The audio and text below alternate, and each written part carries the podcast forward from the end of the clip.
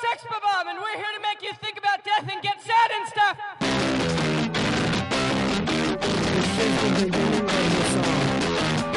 I'm hearing voices and voices, the tremble of cold, the feminine of this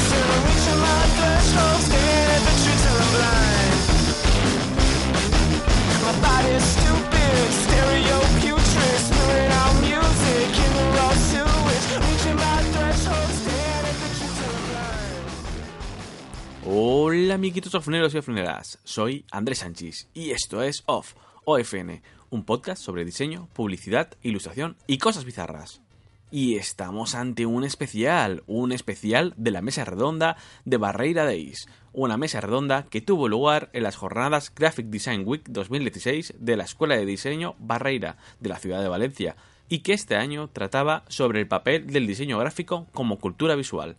En esta mesa invitaron a profesionales del sector del diseño valenciano y bajo el concepto de el arte de comunicar hablaron sobre el estado actual del oficio y de la cultura visual valenciana, desde el trato del diseño y la publicidad en la propia calle hasta la labor del diseñador con los clientes y si el propio diseño puede ser arte o no. Y los grandes profesionales que participaron en la mesa fueron Xavi Calvo de Estudio Menta, Javier Lacasta de Néctar, Kiko Recher de Filmac y Marisa Gallén y Carmina Ibáñez de Gallén Ibáñez. Desde OFN rescatamos esta mesa y os la traemos en forma de podcast. Recordar que está grabada en directo, ahí encima de la mesa delante de ellos, así que disculpad la calidad del audio. Os recomiendo que la escuchéis entera ya que hay ciertos conceptos e ideas muy muy interesantes. Así que nada, os la dejamos a continuación y nos vemos al final del audio. Eh, mira, eh, voy a dejarme, tengo algunas preguntas preparadas, aunque me gustaría también que los eh, asistentes eh, participaran. Me gustaría eh, empezar contigo, tengo una pregunta, porque te sigo en, en redes sociales y me gustaría que si me contestaras sí y los demás quizás después, si la inspiración, la búsqueda de sensaciones y el proceso de experimentación posterior puede llegar tras hacer un viaje a otra ciudad. Sí, claro, por supuesto. Eh, sí, ya no para el diseño, es que para cualquier cosa viajar fuera es un tópico, pero te abre la mente. Te abre la mente descubrir cómo viven en otras ciudades, cómo se resuelven los problemas de tu ciudad en otros, y eso te hace tener otra perspectiva para resolver, eh, para resolver problemas. El diseño gráfico es eso, resolver problemas de comunicación. Y vas a Teruel y encuentras cómo los años ha hecho que resuelvan unas cosas que tenemos carencias en Valencia, o vas a Copenhague, o vas a cualquier otra parte del mundo. A veces encuentras que, que allí les dirías cómo solucionar mejor sus cosas, porque aquí los años, el clima nos lo han, nos lo han enseñado, pero vamos, la respuesta es sí, claro, por supuesto. Dice la leyenda que hay una foto eh, tuya delante del eh, garaje donde Steve Jobs y Wozniak eh, diseñaron el primer Apple, ¿es cierto? Es cierto. Eh, sí, estuve ahí hace un par de veranos y convencí a mi mujer de que me diese un día para hacer un tour friki por, por Silicon Valley, por sitios así célebres, y, y fui a ver el... Y encontraste el garaje, la casa con el garaje. Sí, sí. Muy bien, los demás, queréis, eh, si queréis alguno contestar, exacto. Y os, yo iré haciendo preguntas y eso. Para mí es súper guay ir a supermercados de dos países. Sí. Súper guay. Porque encuentras cosas bonitas. Cosa que aquí generalmente no. Me parece que por estar en un supermercado tiene que ser todo cutre, y que parezca baratero. O sea, parece que lo barato no pueda ser digno. Y yo qué sé, es que te metes en, en Waitrose en Londres y, y es que me flipas. Y en Mark and Spencer, Mark Mark and Spencer. Entonces, yo os recomiendo mucho hacer tours de supermercados. Está muy bien. ¿Todo? Claro, no, no, es que simplemente que estaba flipando de la coincidencia porque me encanta ir a Waitrose cuando voy a Londres y no sabía que eso le pasaba a todo el mundo. Pero... Sí. Mi marido ya lo, lo da por hecho. Mira. Ya que vamos a ir a los supermercados. Mi pareja a veces protesta. Ya estamos otra vez en supermercados. Bueno, la verdad es que los que somos diseñadores con una pulsión fuerte por la profesión, somos diseñadores las 24 horas del día y cualquier estímulo lo podemos aprovechar, que no solamente viajar, es que incluso ir al cine, le- leer, todos los estímulos son buenos y penetran, porque somos esponjas y son aprovechables. Bueno, pues eso, me llama la atención la coincidencia y la pregunta, que a ti también te pasa. Javier.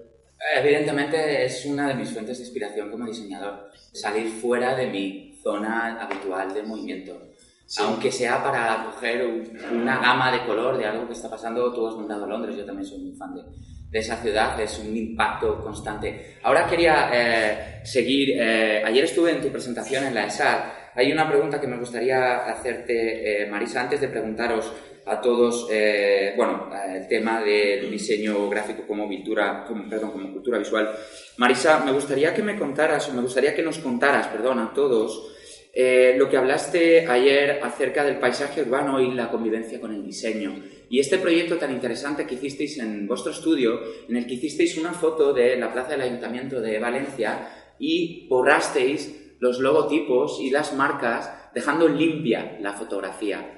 Cuéntame cómo es tu, tu- o vuestra opinión en general, pero sobre todo ayer me dejó eh, un buen sabor de boca esa opinión que tienes sobre el Pues impacto este de es la un cultura proyecto que tenemos en mente de hacer una exposición de cómo se podría mejorar el entorno urbano simplemente eliminando, no hace falta añadir nada, simplemente eliminando basura visual, porque lo cierto es que la franja visual de transeúnte es un paisaje totalmente devaluado.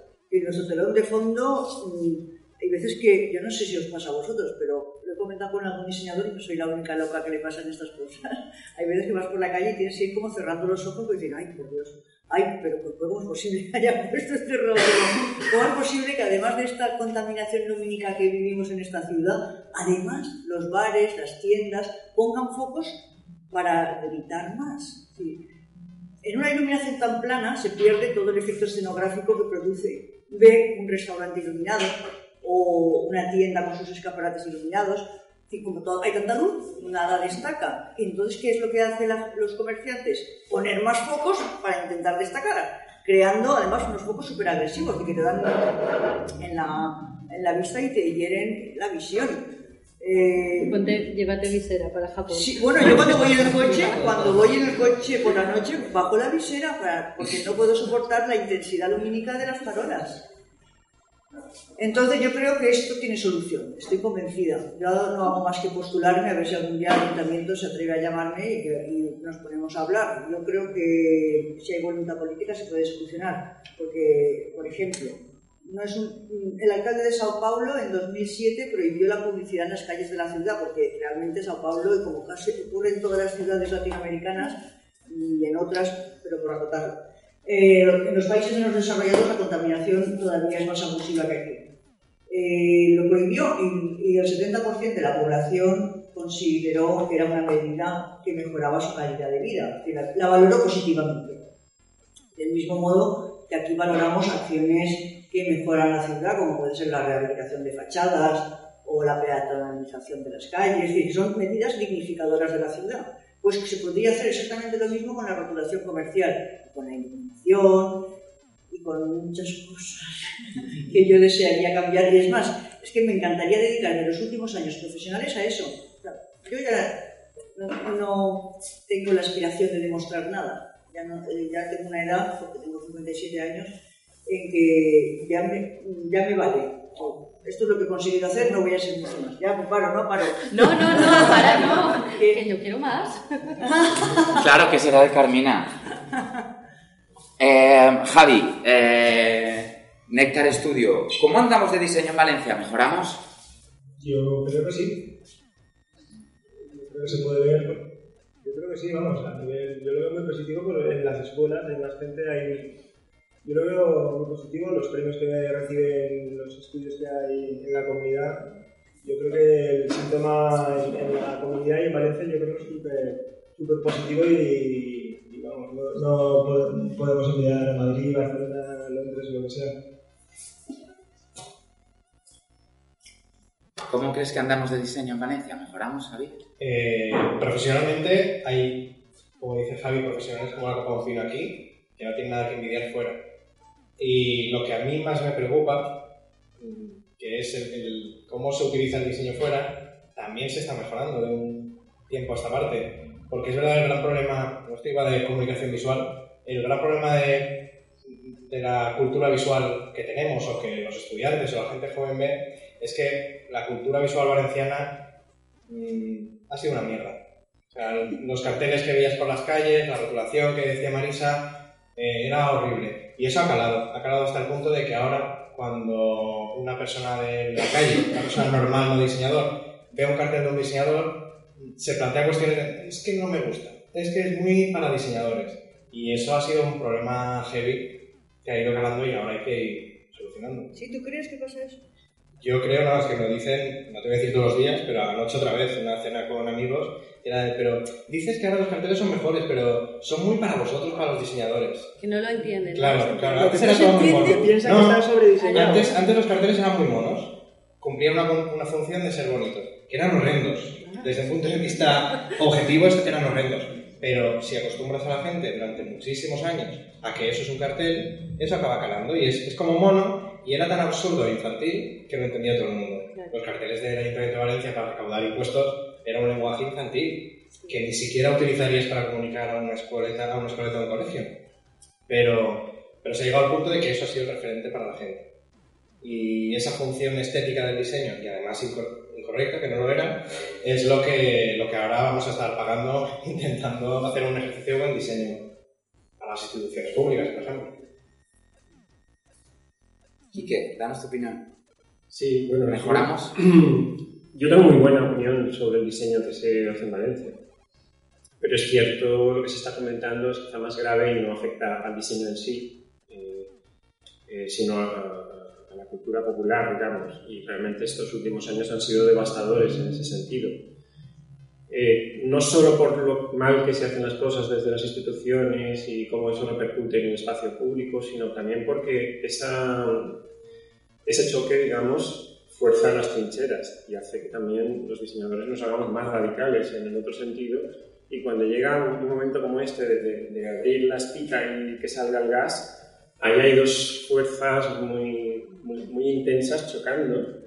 Y yo creo que ahora es el momento más delicado para los diseñadores. Decía- Tenemos que conseguir ese equilibrio para que no provoque rechazo y recuperar un poco la dignidad de- de- del espacio público. Decía ayer Marisa que no se puede ser original en cada diseño, copiar o tomar recursos de eh, nuestra sociedad o del mundo donde vivimos para diseñar y para hacer, en tu caso, eh, diseños de, de cartelería. Era, eh, sin obsesionarse con la eh, originalidad, era una necesidad para acabar comunicando, que al final es lo que Bueno, no es es nuestro lo dije trabajo. ¿no? exactamente así. Que yo no lo dije exactamente. Aclárame. Eh, no sé si os habéis enterado que cuando diseñamos el 9 de octubre, al cabo de un mes, el cartel del 9 de octubre es de las tres, los tres nueves, cada uno de un color, siguiendo los colores de la bandera oficial de la Comunidad Valenciana. Al cabo de un mes salió en las, saltó en las redes sociales eh, la sospecha de plagio. Y entonces- Perdona que te interrumpa. ¿Alguien se enteró de eso?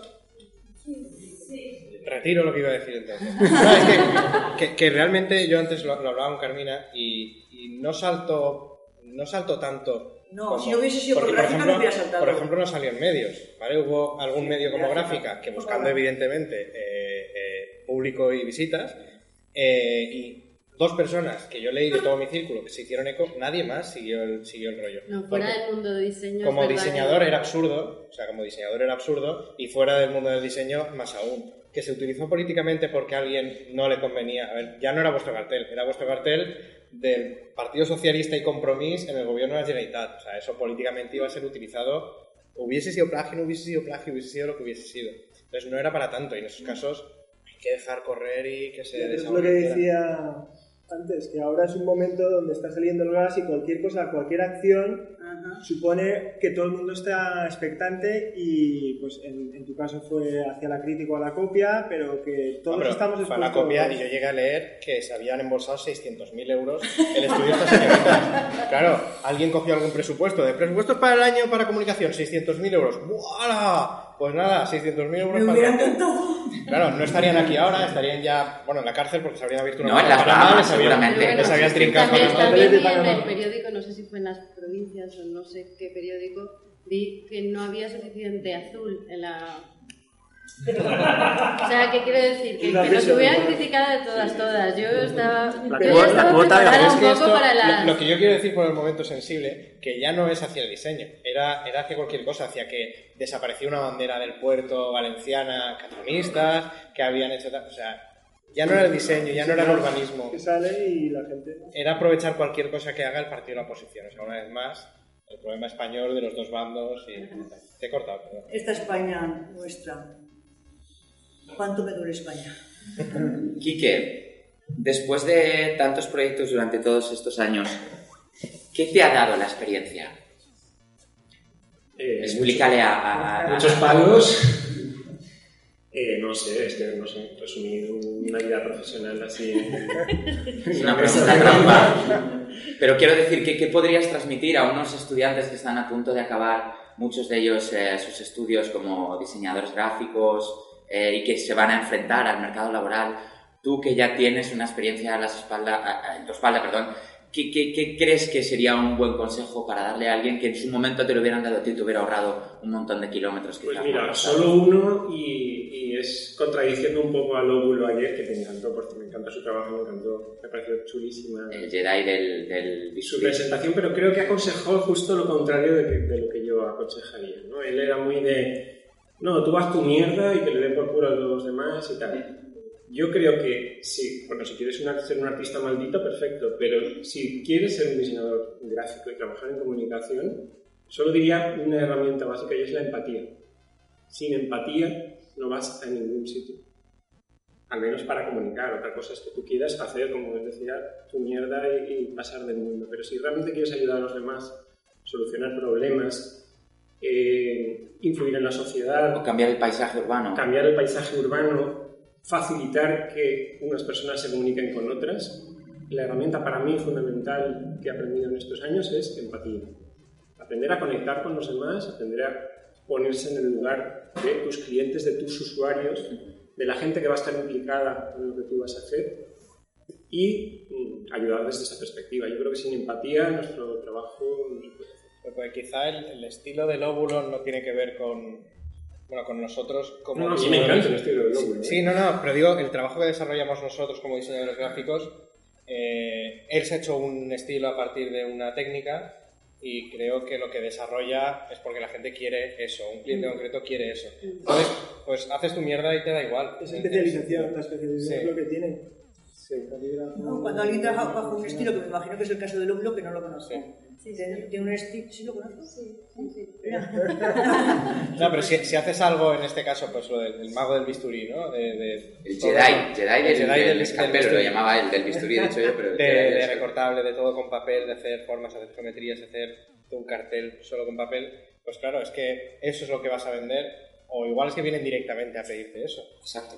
Un mariscal, ¿no? Que, que la Claro. gente quiere un mariscal como un rey quería un Velázquez. O un Trochut, sí. Hay Eh, mira, irá con... Es que con- hay dos tendencias en, eh, a- profesionales. Una es crear un estilo y vivir de ese estilo. Es- eso tiene sus ventajas. Y es que, oye, la par- mucha parte de creativa y de decisión, toma de decisiones del lenguaje ya las has tomado. Con lo cual te has evitado un montón de trabajo. Y luego, si gusta tu estilo, es rentable. Y te llaman por ese estilo. Y no quieren que hagas otra cosa, quieren que hagas eso. Y luego está el, Pero yo tengo una pregunta, ¿cuánto dura eso?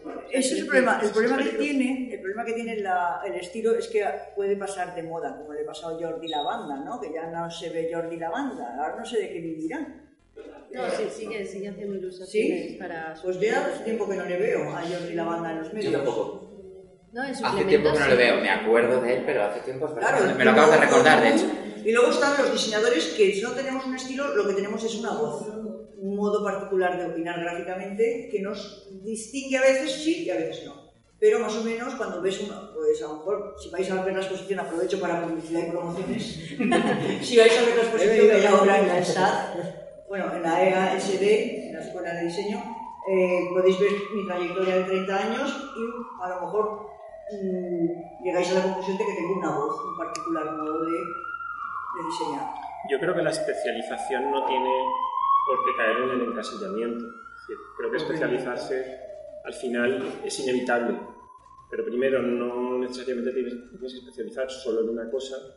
Y luego también hay muchas maneras de ver la especialización, porque malentendida te puede llevar a un callejón sin salida, ¿no? porque todo, como tú decías, tiene una caducidad. Y más ahora, ahora es, todo es efímero, ¿no? O sea, la velocidad con que consumimos toda es impresionante. O sea, los canales, ¿no? Es, una imagen ya está obsoleta antes de, prácticamente antes de llegar al, al usuario, ya se está inventando, ya... A mí es otra de las cosas, por también en el medio en el que vivo, mm, o sea, que una web realmente es cosa de... es, es humo. A lo mejor Marisa en su trabajo, en su trayectoria, vosotros... Quiero decirte que, que la velocidad de las cosas ha cambiado una... es increíble, o sea, y eso también afecta a la sociedad, al diseño, a, a todo. Precisamente al hilo de esto, Javi, una pregunta para ti, también para los demás, todas las hago para todos, pero intento focalizar primero en uno de ellos. ¿Crees que el medio online está ganando la batalla al medio offline? ¿Qué perfiles nuevos o disciplinas forman Es que parte creo- de estos nuevos medios digitales? Yo no creo que haya batalla, no. Yo no, yo no veo ninguna batalla. Simplemente el medio online está facilitando, es un canal más, es una manera, y, vamos, batalla no hay. Simplemente como es ahora, quiero decirte, todo se está reinventando y, y se está cambiando. Lo que ahora el diseñador gráfico como se conocía hace 10, 15 años, mm, el, tal y como lo vemos ahora no es lo mismo y cuando, cuando lo veamos dentro de 10, 15 años será totalmente diferente. Es como eso de los debates de papel o pantalla. Toros sí, toros no, ¿no? Pues Sí. oye, O el libro está muerto, cosas de estas ¿no? que, que- que a la gente le gusta mucho, ¿no? El, A, a los, el- el- muerto el- periodistas. Sí, No, pero, pero yo, por ejemplo, cuando, cuando lo de la prensa impresa, tal, pues a mí la revista impresa me gusta mucho, porque me gusta y es cómoda. Sin embargo, los periódicos no me gustan por dos cosas, porque me resultan incómodos y porque están obsoletos cuando salen. O sea, si estás todo el día en Twitter, como muchos de aquí estamos, nos enteramos de las noticias de mañana hoy. Y encima el periódico, que no tenemos tiempo de leer un periódico, vas captando titulares. Entonces, esos tweets ya los vi ayer, no me vendas hoy. tal. No es un tema de pagar o no pagar, no está en el precio creo, el, el tema este, sino en comodidades y en utilidades. Si vas a la playa, igual el periódico es cómodo, porque no vas a estar con una tablet. Tal. ¿Y cómo envolverás el El chorizo? Con papel sin imprimir. He leído, Xavi, en tu blog una frase de Paul Rand que dice que el diseño es el método de poner forma y contenido juntos. El diseño, como el arte, tiene múltiples definiciones y no hay una única definición. El diseño puede ser arte y puede ser estética. El diseño es tan simple y a la vez por eso es tan complicado. Llamamos a Paul, que venga. no, a ver, a mí Paul Rand puede, puede referirse así al diseño arte. La, la- la pregunta es, ¿se puede considerar un diseño gráfico arte?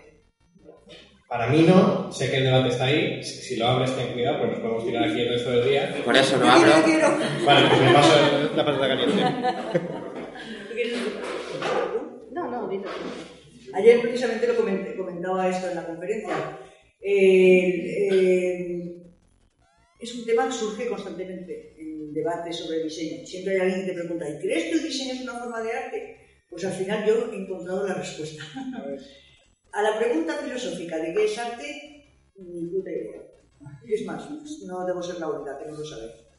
Ni siquiera creo que lo sepan los artistas. Pero hay una cosa que es evidente, y es que eh, hemos, se han presionado tanto en el arte contemporáneo los límites que cualquier cosa puede ser arte siempre y cuando hay una comunidad artística que lo legitime. La comunidad artística es una pequeña aldea, una pequeña aldea compuesta por historiadores de arte, críticos, galeristas, eh, directores de museo y artistas. Y si esa comunidad lo legitima, eso se convierte en arte. Entonces, ¿es el diseño una forma de arte? Pues si la comunidad artística lo legitima, sí. ¿Y qué está pasando? Que cada vez hay más exposiciones en museos sobre diseño, cada vez hay más coleccionistas de carteles y de obra impresa. Es decir, ya hay historiadores mm, mm, especializados en arte que hacen historiografía sobre el diseño. Decir, no lo vamos a decidir nosotros, los diseñadores, lo decide la comunidad artística. Y ellos han decidido que es una especialidad eh, que tiene interés, que merece estudio y atención. Eh, yo creo que el diseño puede llegar a ser arte si unos lo consideran, pero el diseñador nunca puede empezar a trabajar pensando, "Hostia, que voy a hacer la obra de arte, porque el objetivo es comunicar. Hay un objetivo claro y hay que cumplirlo, no, no estar pensando en aquí me voy a lucir o, o- no, porque el artista es artista y, y tiene el objetivo de Hace poco vimos ¿no? un, un esquema que creo que lo sacaste tú de Trochut, ¿no? que, que estaba muy bien, porque era como eh, qué es lo que hace el artista y qué es lo que hace el diseñador. El diseñador sigue como un guion dado por el cliente y hay un objetivo concreto, y el artista es algo, o sea, más... El artista eh, plantea preguntas, el diseñador las resuelve. Sí. ¿no? Es, es según el, el tipo de encargo que tienes, la, la flexibilidad que puede tener un diseñador. Cuando hablábamos antes del caso Lóbulo, o Mariscal, o diseñadores ilustradores con un estilo muy concreto, se acerca más al arte en el sentido de que, la frase es esa, ¿no? Pueden hacer sus mierdas sin estar pendientes de cuál es el objetivo de ese cartel. Sin embargo, cuando un estudio de diseño eh, le llega al encargo un cartel, tiene que cumplir unos requisitos.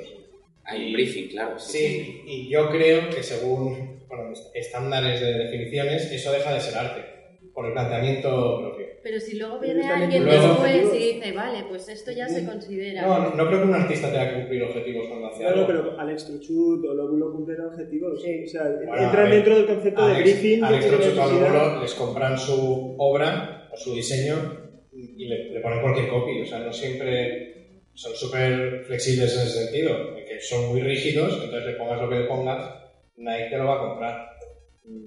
O sea, que te sirven para Intermonoxfam, te sirven para Nike, te sirven... ahí es donde veo yo esa... O sea, que casi es Nike quien está comprando la marca eh, Trochut, en lugar de ser Trochut quien está Claro, haciendo el antes, diseño antes para Nike. especial lo de Velázquez, y es que cuando un rey quería fardar, pues pedía un Velázquez, ¿no? Pues ahora cuando una marca quiere fardar, pues pide un Trochut, un tal.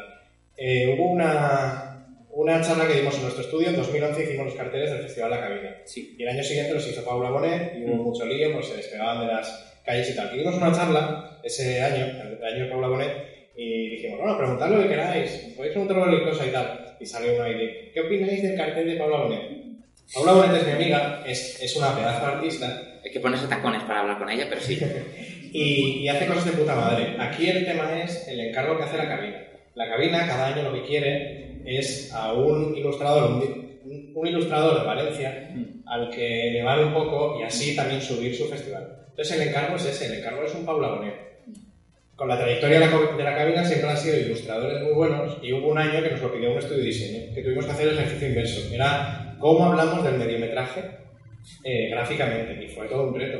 Otro ilustrador interpreta cosas con su estilo, no digo que trabaje menos, es, es un trabajo muy arduo también, pero es un planteamiento totalmente diferente. Aprovecho y te hago la pregunta del millón, entonces. Háblanos del diseño gráfico como cultura eh, visual. Quiero decir, ¿cuál es tu opinión en, en el... Eh, el diseño gráfico es cultura. Eh. Soy- para las preguntas directamente soy muy escueto. ¿no? Bien, bien, bien. Y creo que además ellos, ellos van a agradecer que seamos eh, directos en las respuestas, porque son preguntas que les van a venir en muy poco tiempo a, a la cabeza a ellos, ¿no? Siempre, o por ejemplo, cuando estaba en la asociación de diseñadores, lo que intentábamos siempre vender y, y hablar con las empresas, con las instituciones, era el valor añadido que el diseño aporta a las empresas. Y siempre era una faceta muy industrial y muy de, de- de valor añadido. Y al final es que el diseño realmente, como cultura en sí, no es un valor que añades a las cosas, que el diseño es, es el valor en sí, es la cultura en sí. Por eso puede estar en un museo el diseño gráfico. Eh, Aquí sois arte y diseño.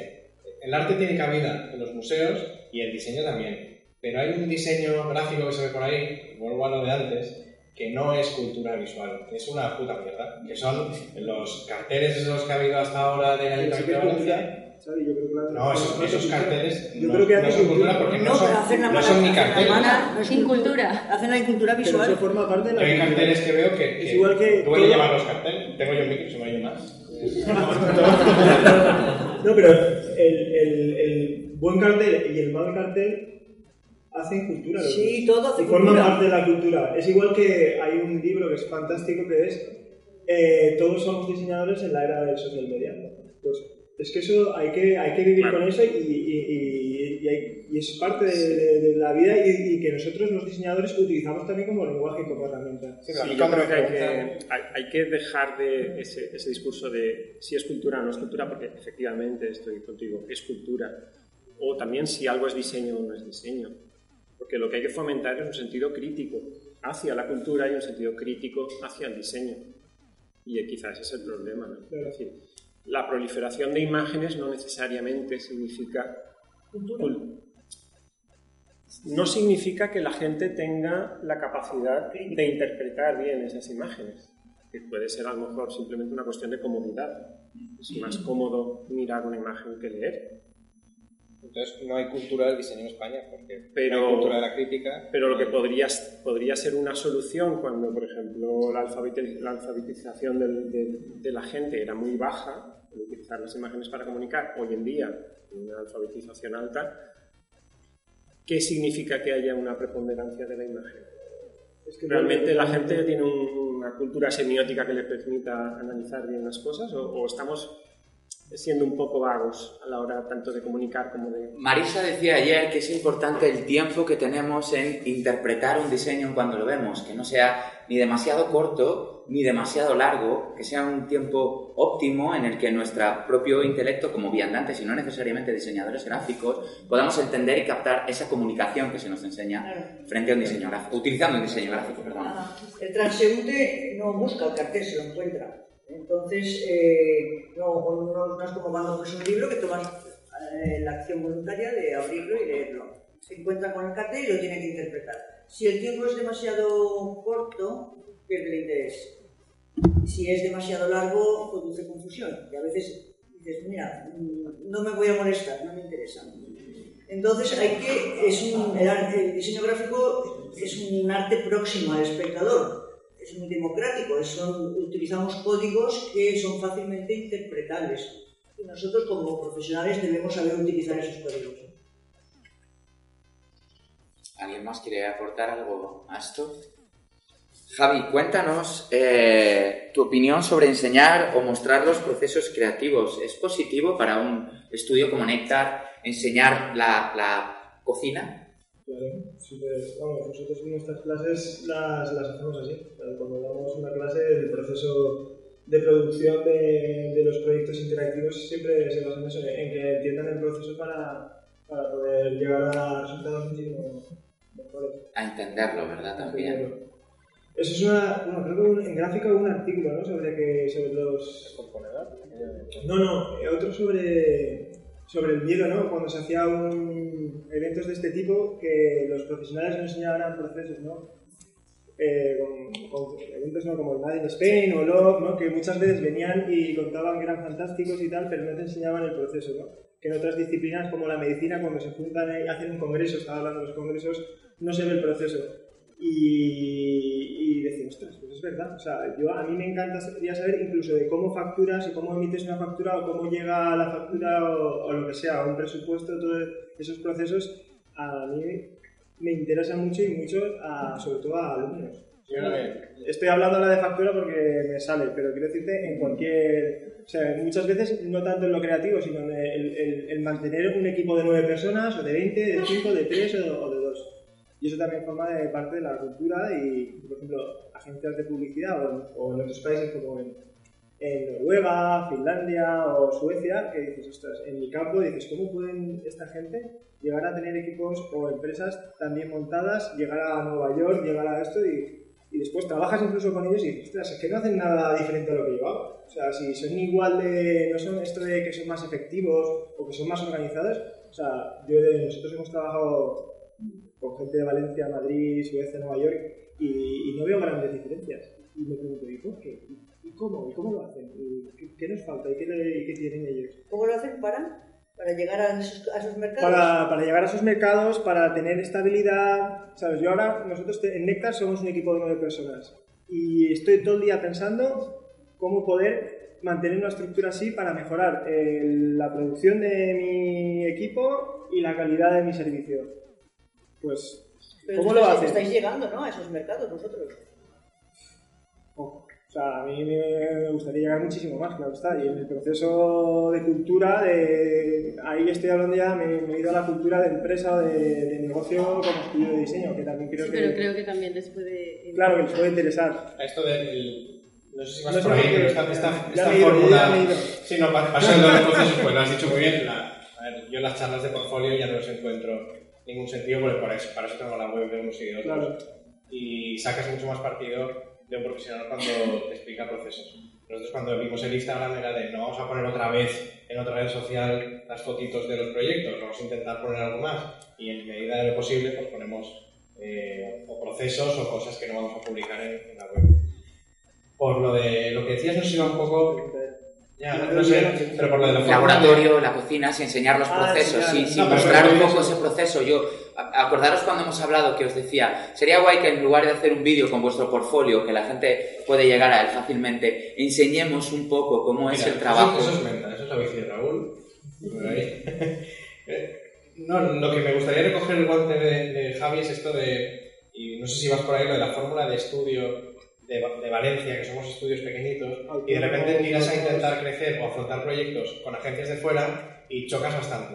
Y fuera están muy acostumbrados a trabajar como agencia, y cuando hablas con gente de aquí que se va fuera es de, yo con mi amiga Ana que está en, en California, con Anita, no es que hacemos equipos, uno es el director tal, asciende y no sé cuántos, hostia, yo no sé trabajar así y en Menta no sabemos trabajar así, porque intentamos todos estar bastante mezclados y cuando ha habido que delegar mucho ha sido un poco de, de incómodo de venga, que pase esto y, y Claro. volvamos a la fórmula de, de estudio pequeñito, tal. Sé. Claro, pero cuando vas creciendo necesitas ya dar, hay roles, tienes que asumir responsabilidades y... y Yo eso asumo que nosotros no sabemos, porque ni lo hemos mamado en sitio. Ya, pero tampoco tenéis la Ya. cantidad de... sois tres o cuatro, Sí. cuando ya el volumen de... Pero miremos, pasamos de poder ser dos a poder ser cinco, creo que es lo máximo que... ¿no? Estuvimos cinco por el estudio. No hemos crecido más que eso, delegar fuera nosotros no sabemos, y quizá porque tenemos muy encima la fórmula de estudio, estudio taller valenciano. Es que en Valencia el diseño ha sido diferente a cómo está profesionalizado en el resto de España, que hay agencias, que hay muchos roles, y a mí al menos es que no, no estoy cómodo ahí, porque no lo he mamado tampoco. Ya, pero yo ya no lo veo en, en si es cómodo o no es cómodo, hay que si es óptimo o no es óptimo, si mejora mi calidad de productiva, mi calidad de vida... No, y- si, si igual le estamos cagando y es que no sabemos Bueno, hacerlo. Si yo no tengo la fórmula tampoco. Bueno, Igual la tiene. Quique, Quique, tú también has trabajado en estructuras más Sí, grandes. sí, en mi experiencia en, en esto que estáis hablando de vosotros dos, bueno, que no la pregunta de Javier, pero esto es muy interesante. ¿Qué importan mis preguntas? Es que cuando, por ejemplo, nosotros empezamos a, a hacer webs, eh, no había nada. Fue antes de Google. Eh, no había consultoras, no había estudios de programación, no había servidores. Entonces acabamos montando un estudio donde hacíamos todo, desde el diseño hasta el servidor. Pero en aquella época también teníamos amigos trabajando en, en Madrid y cuando íbamos a Madrid a verlos descubríamos un mundo completamente diferente, donde había una consultora que hacía solo una parte del proyecto, donde había estudios de diseño especializados que solo hacían eh, interfaz de usuario, donde había otras empresas tecnológicas que las que hacían desarrollo y por supuesto servidores, había una amplia oferta. Y esa especialidad, es- esa especialización sí favorecía, sobre todo con la entrada en el boom de multinacionales, la existencia de, de metodologías. De manera que sí que había un cierto lenguaje que todos compartían. Nosotros en aquel momento chupamos mucho de ahí. O sea, cuando descubrimos que existía eso, empezamos a mirar eh, que, cómo estaban trabajando y sacamos prácticamente toda nuestra metodología de eso. Cuando eres una cápsula y estás cerrado, pues es muy difícil desarrollar una metodología por tu propia iniciativa. Entonces, en ese sentido, yo creo que lo, lo bueno es favorecer la- el contacto entre unas eh, empresas y otras porque nos enseñamos unos a otros esos pequeños descubrimientos, esas terminologías, esas metodologías sacadas de aquí y de allá. Y en la medida que las puedes ir compartiendo, se enriquece todo el mundo y además es mucho más fácil también colaborar en los, en los estudios con otros. Y, y volviendo a lo que tú preguntabas de lo de los procesos y tal, es que yo creo que tenemos un, un problema eh, grave en la cultura del diseño, cultura de, de- de la propia eh, profesión, porque hay una contradicción, lo estábamos hablando fuera respecto al tema este, por ejemplo, de los, de los y de, de tal, o lo acabas de decir tú también. eh, por un lado, damos un discurso de que el diseño no es la guinda, es el proceso, que el diseño tiene un impacto social, que el diseño de- tiene la capacidad de hacer mejorar los procesos, que el diseño no implica caro, etcétera, pero luego cuando eh, enseñamos cosas, cuando se hace historia de diseño, cuando se dan premios, cuando eh, mostramos cosas, lo que mostramos es el resultado final. Entonces estamos confundiendo completamente a la gente. Estamos diciendo una cosa y estamos haciendo otra. Estamos seleccionando solo los trabajos más vistosos, solo aquello que es más, a lo mejor, innovador o chocante. Lo que pasa es que, fíjate, te voy a hacer una comparación a ver si igual iba más por aquí. Cuando yo voy a un restaurante a comer, lo que recibo es el plato elaborado. Si quiero ser cocinero, si mi inspiración es ser cocinero, lo que me gustaría es ver cómo se prepara ese plato dentro de la cocina, aunque sea con fotos, y luego comérmelo para ver qué tal prueba. La, la- ah, perdón, qué tal sabe. La pregunta va por ahí, es decir, debemos demostrar también a la hora de vender nuestro estilo, nuestro diseño, también el proceso como parte de eh, el resultado final, o es solo el resultado final lo que debe tanto la, sociedad como el cliente final o, el- la agencia en este caso. Depende quién sea eh, la audiencia. Por ejemplo, mi metodología de trabajo, compartir el proceso con el cliente es fundamental. No sé si a, vosotros os pasa. Sea, yo creo que... Sí, sí, hay momentos donde el cliente además tiene que firmar un momento para que tú Cuanto- sigas, porque si te hace más vea al atrás, cliente cómo estás es trabajando, complicado. más fácil es lograr lo que decía antes, la empatía y que el, el trabajo final sea compartido. Pero supongo que tú estás hablando si, de cuando tú tienes que explicar lo que es el diseño, por ejemplo, al público en general o a la sociedad. No, mira, lo hilo. eh, te, voy, te voy a dar, un- te voy a dar una, una- una entrada. Hablamos de tu cuenta de Twitter, una de las más divertidas a las que sigo. Y hablemos en general de la presencia que tenéis todos en redes sociales. ¿Cómo la utilizáis? ¿Qué beneficios os reporta con vuestros clientes? Incluyendo ese proceso en, por ejemplo, una cuenta en, en la red social Twitter. Es decir, mientras estás eh, desarrollando una campaña gráfica, que puede haber una foto de una mañana, hoy estamos trabajando con el lettering. ¿no? ¿Es este proceso, crees, eh, positivo? Pero por favor, háblanos de tu cuenta en Twitter, quiero decir. eh, danos, danos una explicación. ¿Por qué Hay es que tan, tan, follow, Kikeko, K-I. No puedo explicar nada de mi cuenta de Twitter. Me lo paso bomba. Pero, pero me gustaría más, ser más de, hacer más de lo que tú dices, de compartir más. Yo creo que cuanto más transparentes seamos en la forma en la que trabajamos, es mejor para la relación con los clientes y, y para que se entienda nuestro trabajo. O sea, me gustaría ser más, mostrar más procesos. ¿Crees que te reporta o afirma que en tu caso o a ti como diseñador reporta algún beneficio el hecho de que tu identidad dentro de las redes sociales tenga un carisma en concreto o tenga una, una- un, un carácter en concreto, aunque luego puedas eh, ser de una forma un poco diferente en, en- en la realidad o cuando se te conoce en persona? A ver, los diseñadores necesitamos que nos conozcan. Eh, es, o sea, es que hay que pasar por ahí, por ahí, si no, no te van a llegar encargos. Las redes sociales te pueden facilitar eso, de alguna manera. Xavi, la tuya es muy divertida también, así que podemos... A mí es un coñazo. Eh, bueno, con el Snapchat este que acabas de inaugurar, Bien, te- en tienes como ramas, ¿no? En Snapchat puedo hacer más procesos y hablar de esos procesos de verdad, porque a veces en, en la cuenta de Twitter, pues mira, por desgracia y no por desgracia, últimamente estamos teniendo bastantes proyectos confidenciales de estos que no puedes Sí, comentar. sí. Y es una putada, porque hay cosas que te encantaría, intentas la foto de a ver que no se vea, pero tal, y es, y es una mierda. Pero en Snapchat, aprovechando es como familia y lo tienes ahí más controlado, ahí estoy soltando cosas que pues, Sí, igual que, algún que día- todos pensamos. Igual, igual algún día salta y es de, pero ¿por qué estás diciendo eso y que no tal? En- es como Twitter cuando empezó. Digamos, como éramos cuatro gatos y no nos conocíamos, eh, tiene que te va. No, con procesos, puedes hablar de procesos, es por si se malentendía. Eh, tipo lo de la cocina, ¿no? De cómo se han hecho estos huevos, cómo se ha tal. Pero hay una parte muy importante, que es lo que decía aquí, que, bueno, pues si ibas por ahí, que no se comentan los premios y tal, que es el, el proceso de cómo resolviste qué problema. O sea, a mí, de nuestros trabajos que más orgulloso estoy, quizá no son los más vistosos y no se han llevado ningún premio, y son los que fueron una putada. O sea, ese brief putada de lo de la cabina, por ejemplo. ¿Cómo coño hablas de un mediometraje? ¿Cómo promocionas un mediometraje? No es un corto, no es un largo, es un mediometraje. Pues al final nosotros estábamos súper orgullosos de, resolverlo con una frase, una serie que era el tiempo justo para, para contar una historia, para encontrar al, atrapar al, ladrón, mm, coger al asesino, tal, llegar a, a Marte. Y de eso no se habla. Al final es, ¿era gráficamente era bonito o no? Cuando estamos cansados de reivindicar que diseño no es que sea bonito, es la comunicación y resolver problemas.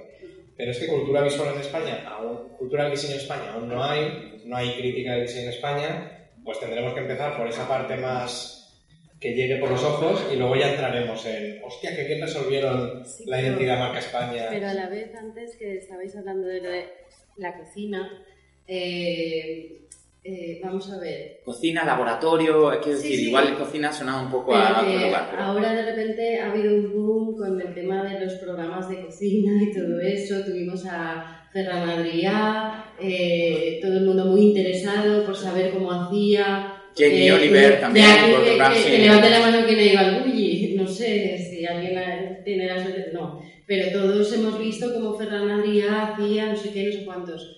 No sé, es que a lo mejor sí que tendríamos que empezar a enseñar a la gente cómo, cómo se hace, cómo se, cuál es el proceso Pero de nos diseño. pasa, nos pasa a los Un reality show de diseño. No, no, no un reality. No, Muy buena idea. No, idea millonaria. pero, pero, pero que, que a lo mejor la gente entendería un poquito más. ver, Hay es realities de trabajo. diseño en Reino Unido y Sí, tal, pero es sí. que allí tienen esa cultura que no tenemos aquí. Aquí ahora fracasaría estrepitosamente una especie de reality. Además se malentendería. Estoy seguro que algún ejecutivo lumbreras tendría la idea de sienta a 10 mm, señores de la calle a hacer un cartel y pones de jurado a Álvaro Sobrino, Quique Correcher, tal, a ver quién tiene más mala hostia. Y sería un desastre encima nos perjudicaría. Eh, con lo de los, la restauración, a mí lo que me pasa, yo no he ido nunca al bully, pero cuando vi el documental de Ferran Adrià o he visto alguna charla suya, me flipa porque lo veo Sí. como que somos Sí. el mismo negocio Sí. y no tiene nada que ver. Fundación Telefónica, el, Sí, el sí, proceso creativo de... Sí, la vi, la vi. era una locura. O sea, Y, y nosotros hemos trabajado con un, con un con Ricard Camarena, con un Mm. restaurador, Sí, sí. y es sí. muy guay hablar con él. Sí, lo es, sí.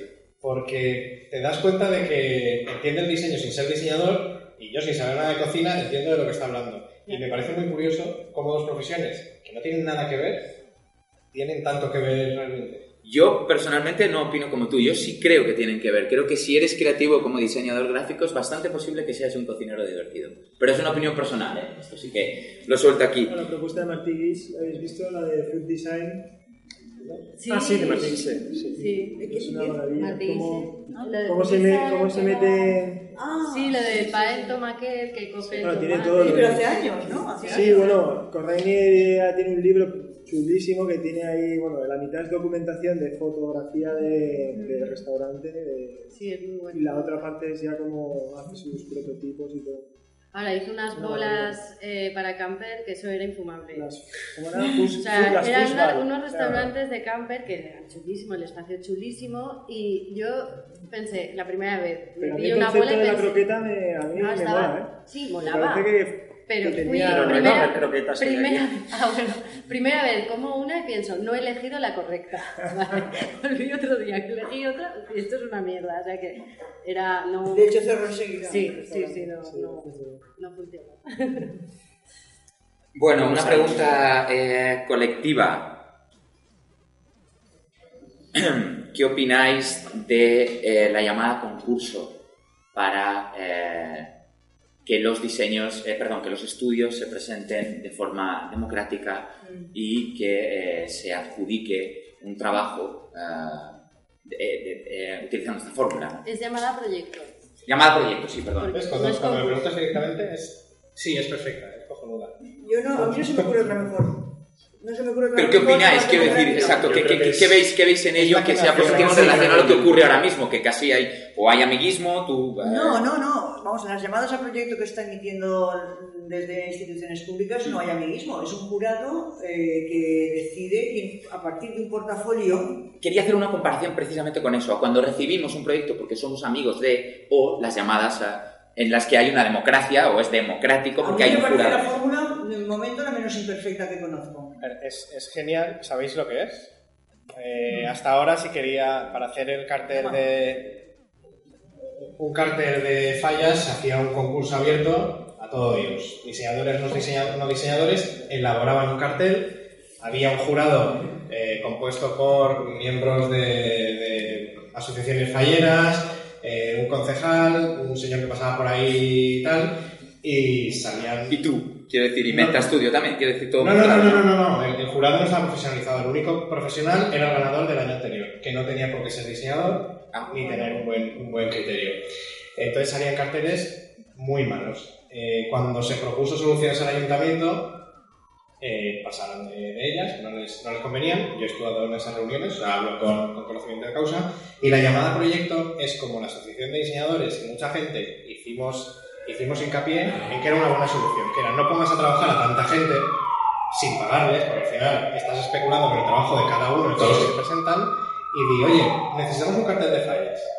¿Quién quiere hacerlo? Tiene que aportar una carta en la que se presente y su portfolio de trabajos.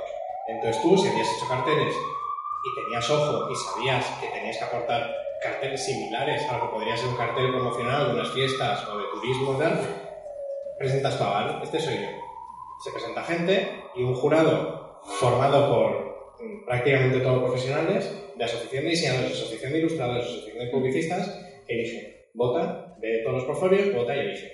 Y así se están solucionando ahora gran parte de los encargos institucionales. Es la mejor solución cuando también el tiempo lo permite. Y hay veces que sigue habiendo encargos directos. Yo creo que tiene que haberlos, porque hay veces que no permite eh, el tiempo, la burocracia, lo que sea. Pero también es verdad que a veces esos encargos directos se están basando en qué profesionales hay, hay por ahí. Y hace meses que se ha implementado esta nueva fórmula. ¿Hay algún patinazo? Pues sí, hay algún patinazo. Y hay pues, concejales, por ejemplo, que cuando tienen que elegir a alguien, pues igual no se han, no se han documentado bien. O han entrado en una trampa de los propios diseñadores. Gente que no es diseñadora, o bueno, yo no entiendo como un buen diseño, pero se promocionan como diseño gráfico. Y al final una copistería acaba haciendo eh, un cartel de una concejalía. Pues bueno, mm, daño colateral, yo al menos me tomo la molestia de, de- no de denunciar públicamente, pero de decir dónde hay errores en este sentido, y yo creo que se está corrigiendo y se está haciendo bien. Entonces, la llamada proyecto de puta madre. Hilándolo con esto, pero más eh, a, a- lo que es un cliente particular, me acuerdo un día que Javi eh, Lacasta, otro Javi y yo, las tres Jotas, acuérdate, nos denominamos aquella tarde, eh, tomando unas cervezas, hablábamos de que vuestro estudio ya no presenta proyectos desde hace tiempo cuando un cliente os llama para preguntaros por una propuesta. Vosotros no mandáis, aunque sea un draw, eh, perdona, un, un, eh, un, eh, un draft me salía en, en- en- en inglés. Un, exacto, un, un proceso, un, un primer proceso en el que explicaras un poco cómo iba a ser el proyecto, sino que vosotros lo que debéis era ideas, es decir, vendíais de alguna forma unas primeras ideas que era lo único que vendíais, vendíais o dabais al cliente sin pasar primero ya con un acuerdo y con algo de presupuesto por en medio, ¿no? ¿Te acuerdas de aquel día? Sí, sí, sí, importante también, que igual, porque... Eh, en mi sector, bueno, en el sector en el que yo me muevo, que son el interactivo, el desarrollo de páginas web y aplicaciones, el poder dar una solución interesante y estudiada y que sea beneficiosa tanto para mí como para el cliente, necesita mucha reflexión y análisis. Entonces, en nuestro modelo de negocio no- nosotros no entendemos el, antes de analizar nada, hacer o pasar un boceto muy bonito de lo, de lo que yo creo que al cliente le va a gustar. Nosotros no creemos en, eso. Aunque hay muchos clientes que sí, que dicen, oye, que quiero una página web para esto. Eh, hazme un boceto y no te pasan ni brief ni nada, pero te cuentan ahí una milonga y quieren que les pases cosas. Nosotros no hacemos eso. Nosotros, cuando, de las reuniones que tengamos que hacer, les pedimos la información, nosotros hacemos un contrabrief o un informe, que es un tostón, que creo que nadie se lee, pero nos viene muy bien a nosotros para poder bajar ese proyecto a, a la, a la realidad. Y... no sé si queréis comentar. Sí, y quiero que, que los demás estudios eh, nos den su visión sobre esto, ¿no? Eh, Cuando alguien te llega y es la famosa de hazme un, hazme un boceto y me lo mandas. Necesitamos tal, le mandas el presupuesto, quedas con ellos, te lo cuentan, le mandas el presupuesto y te no, el director general está esperando la propuesta. Y dice, no, ya nos ha mandado la propuesta económica. No, no, ¿de cómo será? Dice, mira, que entiende que no me puedo poner a trabajar en esto por- pues porque no voy a invertir mi tiempo sin saber si esto va a salir adelante. Es que si tú no lo mandas, lo mandará otro y le cogerán. Pues eh, después de muchos años pringando y haciendo el subnormal, pues al final llega un momento en el que te puedes plantar. Todos, todos hemos pringado en este sentido, o al menos nosotros ya lo de dar ideas, mira, ayer, o sea, hace ya varios meses, era por Navidad, nos reunimos con un posible cliente, tres reuniones, y era la tercera, y claro, ya has hablado tanto que no puedes evitar pensar en el proyecto. Y le di un posible nombre a esa empresa de la que seguro que íbamos a acabar haciendo la identidad corporativa y tal. Se esfumó, no cogía teléfonos, ahí en medio por hacer un juiz del dominio, y ya lo tiene reservado a nombre de otro estudio de diseño más barato.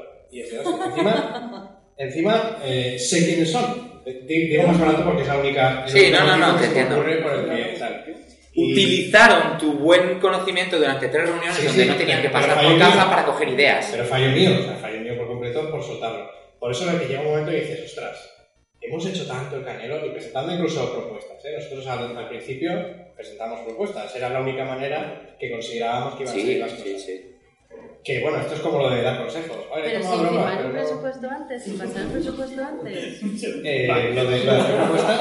No, no, ahora no, ahora ni de coña. No, pero antes también, antes lo Con, con Menta hubo una vez, una, una solo como Menta, que después de como un par de reuniones de es que el director general tiene que verlo, tiene que verlo. Hicimos una portada esta de confidencial, ¿no? En caso de que salga, esto está firmado, no lo podéis hacer, tal y cual. Canelo también, o sea, este...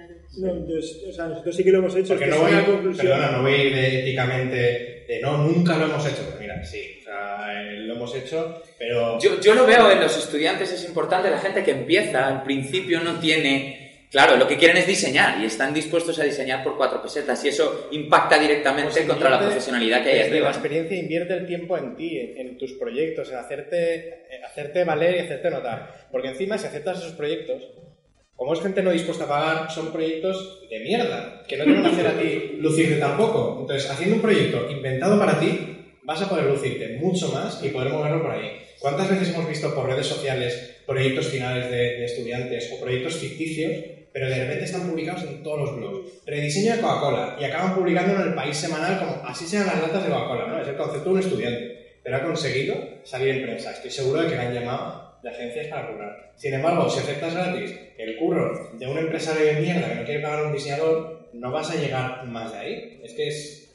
es así cruel. Mira, acabo dando un consejo. No quería dar ningún consejo, ¿eh? pero... Había un, había un, una vez leí eh, en, eh, creo que lo publiqué en, Twitter, había un, eh, WhatsApp de Nueve Studio hablando con eh, su cliente, que el cliente le decía, pero hombre, ¿cómo me vas a cobrar 300 euros por algo que te lleva a hacer, o un cambio que te lleva a hacer 20 minutos? Y Nueve Studio contestaba, no te estoy cobrando 300 euros por media hora, los 300 euros son los años que me ha costado llegar a resolver tu problema Es una 20 frase de Paul Esser del Pentagram.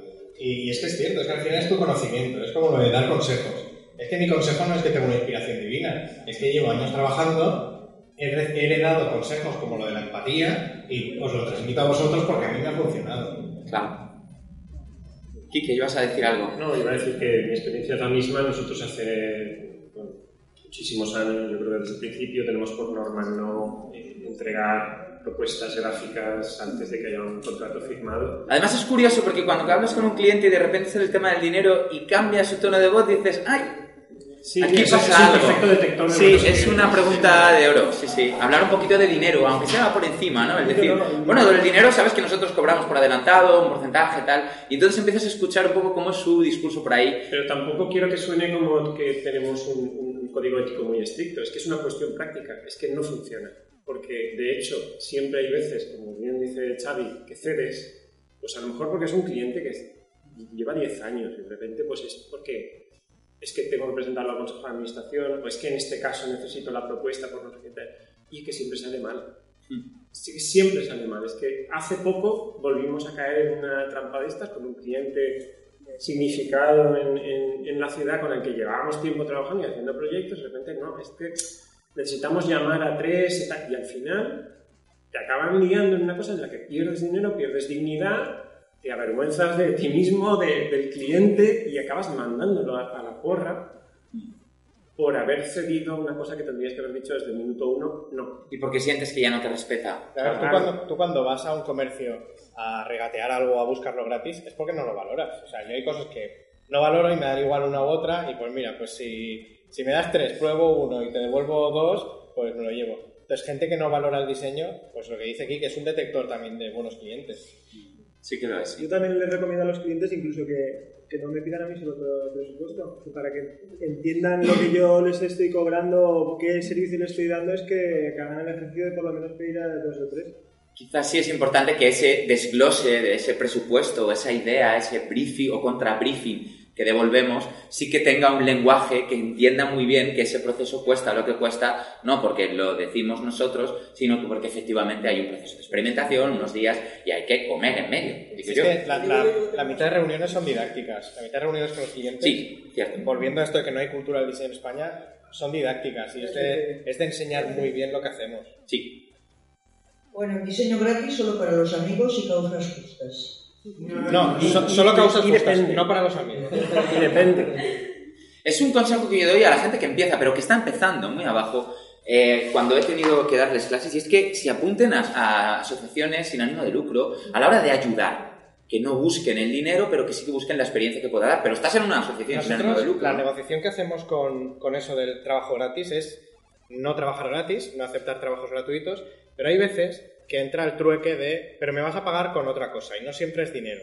Y hay veces que la moneda de cambio, por ejemplo, en, en- en proyectos que consideras que pueden beneficiar culturalmente a la ciudad y la gente que lo organiza no tiene un clave. O sea, sabes que aquí no se lucra nadie.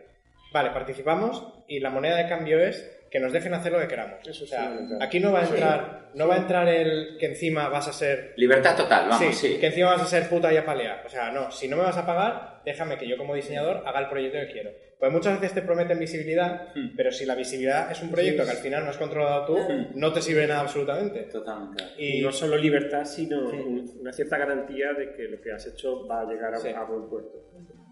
Porque si no, a- aun con tu mejor amigo, te puedes acabar Sí, muy sí, sí. escaldado. Yo creo que el, el kit es en recibir, o sea, que entiendan que las cosas tienen un valor. Entonces, el trueque o cualquier acción que, que contemple el que tiene un precio, ya sea tiempo, ya sea lo que sea, es fundamental que el, que el cliente o la persona o amigo entienda que esto no es... 100% gratis. O sea, Exacto. 100% gratis. Nosotras gratis no existe. lo que hacemos, bueno, también hemos palmado en algún proyecto de otro, que no se nos ha quedado la cara de pero lo que solemos hacer es pasar eh, junto con el presupuesto eh, para una explicación de, de todo, de todo el proceso, de eh, punto- sí, sí, sí. punto por punto, eh, qué es lo que va a ocurrir en cada una de las fases. Es un tostón, yo no sé si se lo leen, pero por lo menos Pero, y vale dinero. ¿Eh? Quiero decir, vale tu tiempo, con lo cual ya vale dinero. Claro, o sea, ya está- por lo menos ya les estás Es esta primera fase de, de- de investigación, esta segunda fase de mm, eh, pues elaboración y la tercera fase, artes finales y control con gestión y tal. Eh, yo no sé si se la leen, pero desde luego mm, queda reflejado. Y alguna vez Sí, quedan los presupuestos muy largos. Sí, quedan muy largos, quedan muy largos. Yo creo que cojones. La- Y luego hay un briefing. Siempre hay, o sea, tenemos la reunión y pasamos briefing. O sea, eh, nosotras les decimos, vale, nos tenéis que rellenar todo esto. Sí, sí, sí. Les ayudamos ¿Cómo ves tu empresa? ¿Cómo te gustaría que te vieran? ¿Cómo Sí, ves porque producto? hay ¿Cómo veces que está muy claro, pero otras veces hay que sacarles la información ahí con sacacorchos. Con, con algunos clientes hacemos una cosa que me parece que no está mal. Y es que al tercer cambio tienen que pagar por horas. Claro. A partir del tercer cambio ya, lo siento, yo ya me he cansado de cambiar cosas.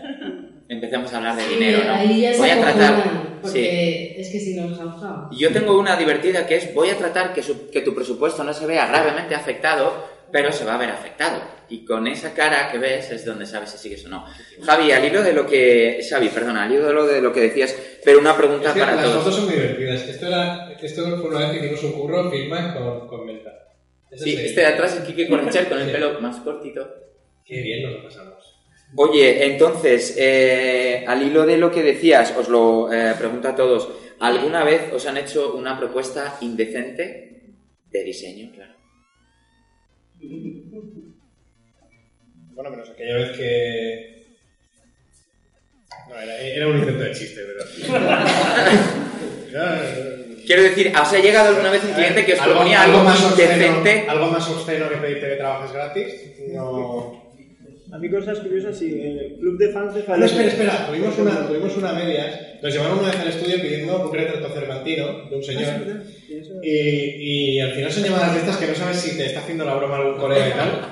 Pues al final la acabaron aceptando ellos y me enteré por Facebook porque... No, no, aceptando no nos llamaron, nos llamaron también. Lo puse en Facebook de nos han llamado pidiendo tal. Y apareció Mimi por ahí. de, acaban de llamar aquí también pidiendo tal. ¿Qué pedía? Un retrato cervantino, estilo cervantino. Pero hay un, hay un estilo Bueno, cervantes. y te iba a preguntar me, imaginaba un rollo de quijotesco de alguien, pues haciendo un retrato tipo. Ah, Cervantino, tipo- como si fuera Cervantes un Sí. pintor, ¿no? Parecía que era... Entrando- Eh, eh, con esa pregunta ya directamente habrías tenido que decirle, vuelve un poco a la escuela. Yo Tuvimos creo que quitarle la puerta estudio algo. lo de diseño gráfico. Solo pone menta, muy crítico, porque entraban a pedir fotocopias. Eh, un chico, un chico con una libreta de diseño gráfico. Sí, tengo aquí un mapa de, de Endor y, y quería, para un juego de rol, dibujar uno tal. Y dices, hostia, ¿cómo explico que no hacemos tableros de juego de rol para ti y para tus colegas? Ha, ha habido así de esas varias. Pero lo más obsceno, con lo que decías, trabajar gratis. Yo obsceno no, pero divertido sí, lo que decía, el club de fans de Zalete, me llamó un día una pitonisa que, que quería una página web y bueno, fue una conversación muy loca, Bizarra, sí. muy, muy, loca, de el blog de qué tal verán y muchas otras cosas. Yo llevo la cuenta de Chicos, eh, turno de preguntas. Eh, ¿Alguien quiere preguntar algo a los invitados? Vale. Eh, ¿Qué errores cometisteis en vuestros primeros años de... Bueno, sí, de estudiantes, para que nosotros tomemos nota y así, para saber... Aún seguimos cometiendo errores. Bueno, pero los primeros errores siempre son, suelen ser en plan que no sabes qué hacer, estás más, estás más perdido.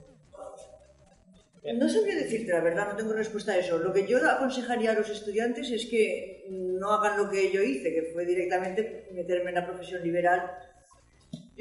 Creo que al pasar por la experiencia de trabajar en una oficina que ya funcione o en una fábrica de cualquier sector donde el diseño sea importante, creo que es una experiencia muy valiosa para luego afrontar la profesión liberal. Que yo no me tiraría a la piscina como lo, como lo hemos hecho muchos. Ahora no, me lo, ahora no lo haría, o sí, pero sin embargo recomendaría también porque enriquece en plan, en plan abuelo cebolleta, mis los, los dos mejores consejos que me han dado, y fue gracias a entrar en una agencia que ya trabajaba ahí, ya había diseñadores gráficos cuando, cuando yo no sabía nada.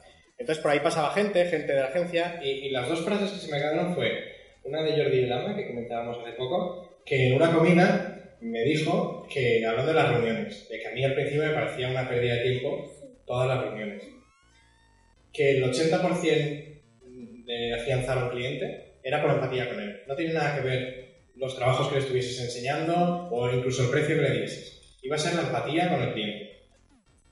Y también en la misma agencia, otra persona me dijo Igual es una frase oriental, tiene pinta, pero me dijo, en las reuniones, sé dueño de tus silencios y no esclavo de tus palabras. ¿Vale? Y, eso me ha servido de no ser un bocazas. Yo soy muy bocazas, no, no paro. Pero las reuniones me sirve de, de frenar. Cuando te dice el cliente, ¿esto lo podemos tener para la semana que viene? Mm, Hay una, alguien dentro de mí me coge, me tira hacia la silla y es de, eh, piénsalo, no respondas, eh, balbuceo y, y- Habla con mi abogado. Sí, hablo con mi abogado. Pero es verdad que muchas veces nos envalentonamos a cosas, ya no solo con los plazos, y todo esto lleva un proceso y hay que pensar mejor. Entonces, no son consejos creativos lo que te he dado, pero a mí de cara a reuniones esas dos cosas me han, me han servido mucho. Yo, por ejemplo, donde más he aprendido ha sido trabajando para otros. Yo, la que dice Marisa, estoy de acuerdo. Eh, yo empecé a trabajar primero con unos amigos y bueno, es una experiencia curiosa, pero creo que no es la manera de empezar. Eh, luego me puse a trabajar con diseñadores y pasé por varios estudios y ahí, ahí es donde aprendes. ¿Preguntas? ¿Otra? ¿Aquí? Olá, buenos días a todos. Soy Ivone do Desenho Gráfico. É, tenho três perguntas relacionadas com posicionamento web. É, para posicionar uma empresa é, em buscador de Google, que palavras-chave temos que usar para fazer com que essa empresa saia com, saia com uma palavra-chave que la posicione em primeiro lugar que as outras que já estão por aí vendidas? E a segunda pergunta é essa. Las páginas web, eh, ¿hacéis vosotros toda la construcción de la página web o vosotros contratáis alguna otra empresa como por supuesto tercerización y controláis toda la construcción a través de ellos, o qué hacéis al final para tener la, este posicionamiento que queréis y el control sobre la página web.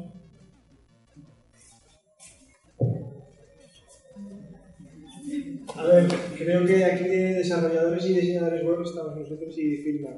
Bueno, y, y Iowa, medio Y Iowa. Iowa. Dos tercios de Iowa. ¿eh?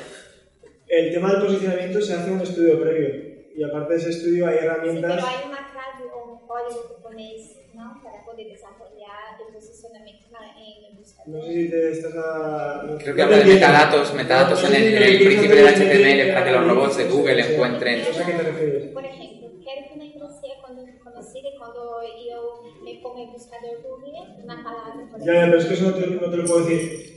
Sabes que hay un proceso de trabajo donde haces un análisis, donde buscas esas palabras clave, tienes herramientas web que te permiten, por de competencia, ver si, esa si esas palabras son más buscadas o menos buscadas, y es un trabajo de seis meses o un año para conseguir los objetivos.